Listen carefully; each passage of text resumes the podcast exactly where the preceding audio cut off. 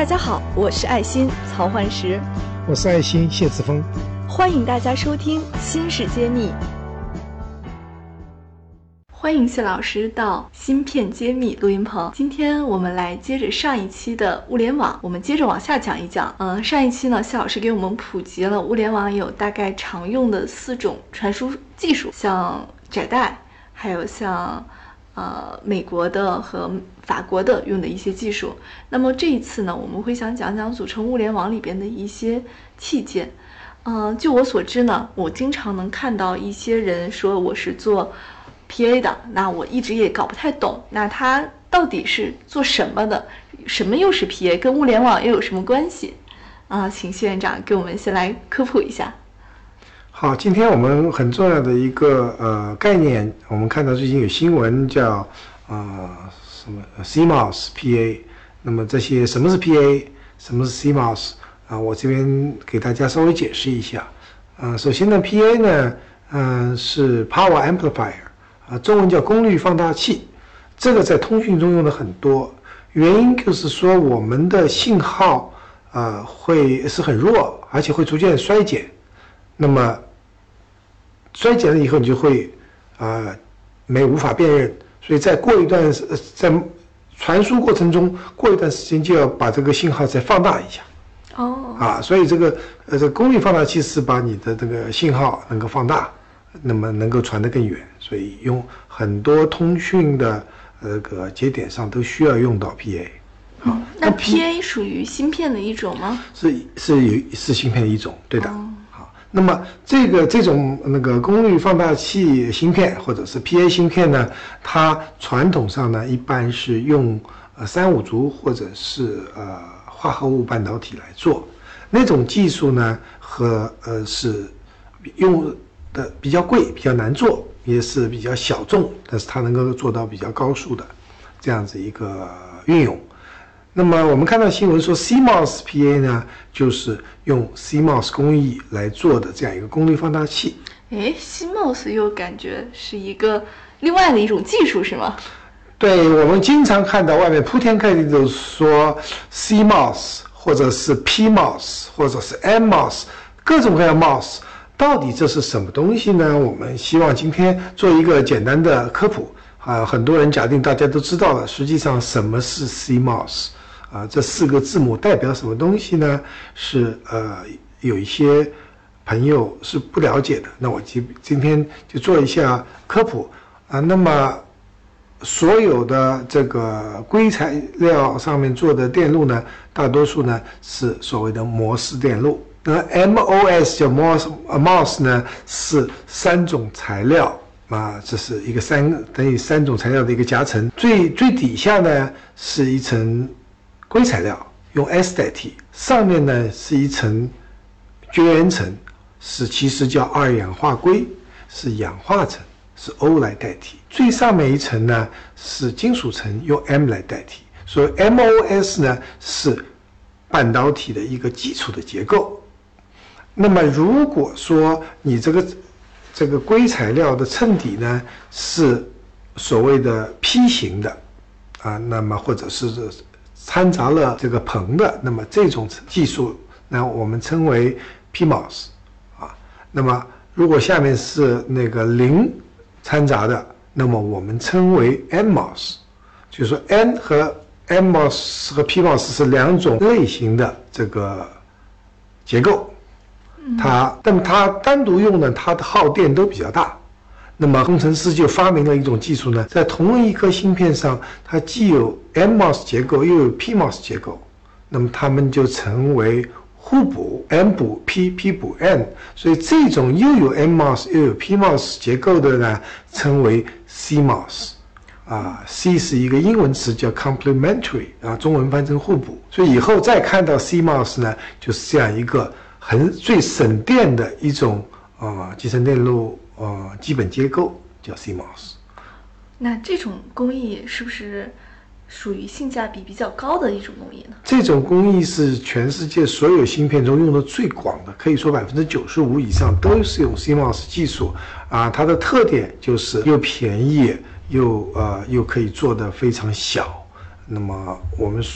绝大多数的工技术，无论是呃逻辑还是存储呢，都基于 CMOS 技术的，它会那个性价比特别好。那么速度可能不如呃那个混合半混合化合物，比如说砷化钾啊、氮化钾这种电路来得快，但砷化钾、氮化钾这种电路呢，特别特别贵，特别特别难做，成品率越低。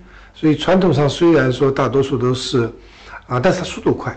所以高速的一般都是用混合混合化啊半导体来做，所以一般都是呃三五族或者叫啊砷化钾的 PA。那么今天越来越多的公司开始用 CMOS 这样一个性价比特别好好的工艺来做功率放大器来做 PA，所以经常会有出现说，哎呀，我们又发明了一种新的 PA，我们用 CMOS 工艺就可以做了啊，那就是说这价廉物美的 PA，是这个意思。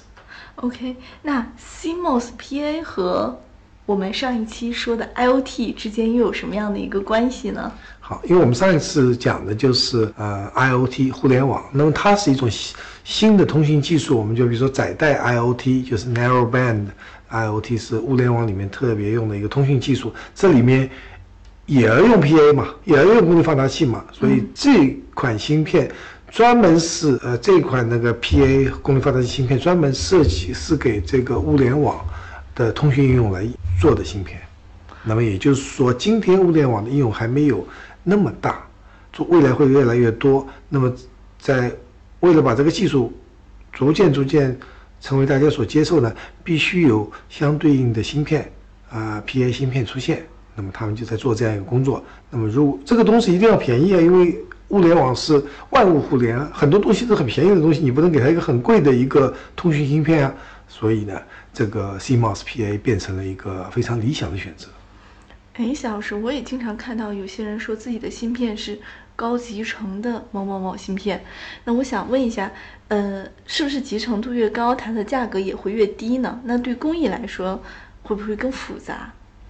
啊，是这样子的，它讲把多种功能呢集成在同一个芯片上呢，就这就是所谓的高集成度的。那这里面除了 PA，它还有这个其他的那个功能在上面集成在一起，那么它就能够形成了。因为是又在 CMOS 工艺上做，CMOS 就是便宜嘛，嗯，所以啊，而且呢它不耗电，叫低功耗，少耗电比较少，那就变成了呃集成度又高，呃功耗又低又便宜。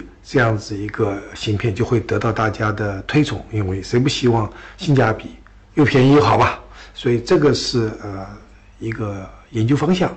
那么今天并没有大量出货，这一点在市场上还没有广泛的应用。我们值得期待这样子的芯片能够取代传统的这个比较贵的芯片。感谢您关注《芯片揭秘》。